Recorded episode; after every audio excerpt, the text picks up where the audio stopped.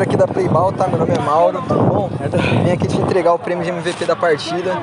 Parabéns, você fez umas boas jogadas, hein, mano? Fez uns dribles, deixou os caras na cara do gol. Bom, então, então já era. Aí, esse vale te dá o direito de você pegar uma cerveja ali em bar, tá?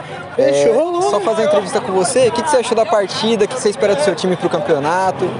Velho, pra quem tá voltando, que nem a gente tá voltando o time hoje, é que tá bem, muitos aí não tá nem jogando, só rachão. Mas tá bom, pô. Jogo os dois times, os caras são chatinhos de jogar, são trava o jogo, mas, mas deu tudo certo pra DR.